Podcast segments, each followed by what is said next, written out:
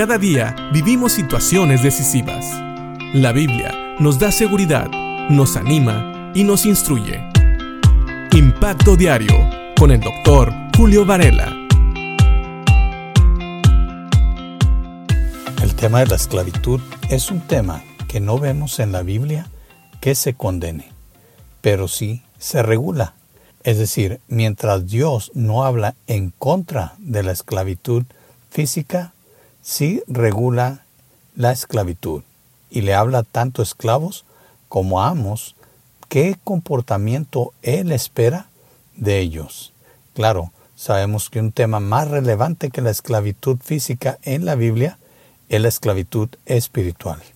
Pero fíjate bien lo que dice Dios a través de Pablo en la carta a los colosenses en el capítulo 3 acerca de los esclavos.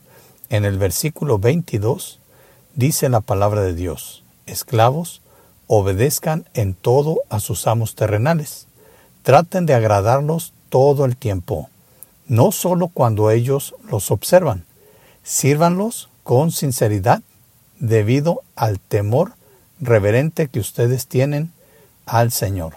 Otra vez, si te fijas, estas instrucciones se basan no en el temor a las leyes, sino en el temor reverente a Dios. Y en ese temor, Pablo le pide a los esclavos que obedezcan en todo a sus amos terrenales.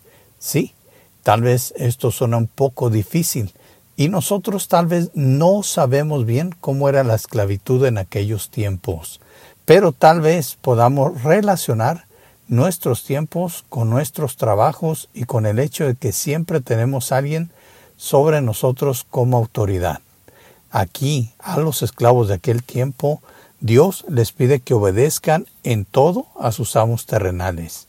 Nuevamente, tal vez como cuando le pidió a los hijos que obedecieran a sus padres, estamos asumiendo que no les van a pedir hacer nada en contra de la palabra de Dios. Y sigue añadiendo Pablo, traten de agradarlos todo el tiempo, no solo cuando ellos los observan. Sí, los esclavos muchas veces tenían que trabajar sin la supervisión de sus amos, y algunos tal vez aprovechaban para no trabajar. Hay un dicho que muchas veces oímos, cuando una persona no está a gusto en su trabajo o no está a gusto con lo que le pagan, y esa persona dice, ellos hacen como que me pagan y yo hago como que trabajo. Sin embargo, aquí la Biblia nos dice que no debemos de hacer como que trabajamos. Más bien, todos nosotros, aún aplicándolo a nuestros tiempos, debemos de hacer lo mejor cuando nos observan y cuando no nos observan. Esa podría ser una aplicación para nosotros hoy en día, el hacer bien nuestro trabajo, nos observen o no. ¿Sabes? Dice aquí al final de este versículo que los esclavos deben de servir con sinceridad, es decir, deben de hacerlo de buena gana y no porque sus amos lo merezcan, sino debido al temor reverente que ustedes tienen al Señor.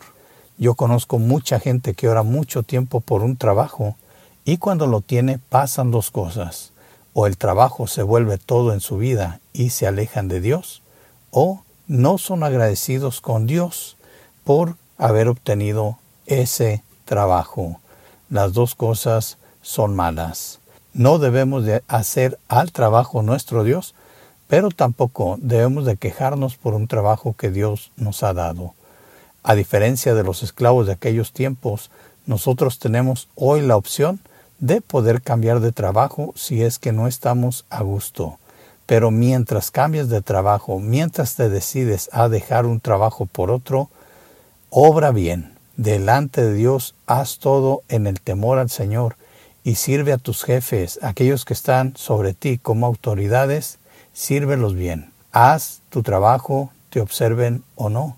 Y de esa manera honra al Señor y deja un buen testimonio de que un hijo de Dios puede estar bajo sujeción, tanto de su Señor, primeramente, como también de amos o de patrones terrenales. Pensemos en esto. Tal vez nosotros hoy no somos esclavos, pero sí tenemos autoridades laborales sobre nosotros.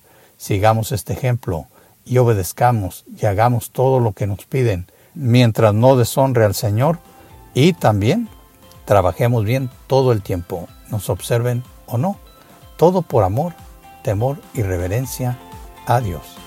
Piensa en esto y que Dios te bendiga.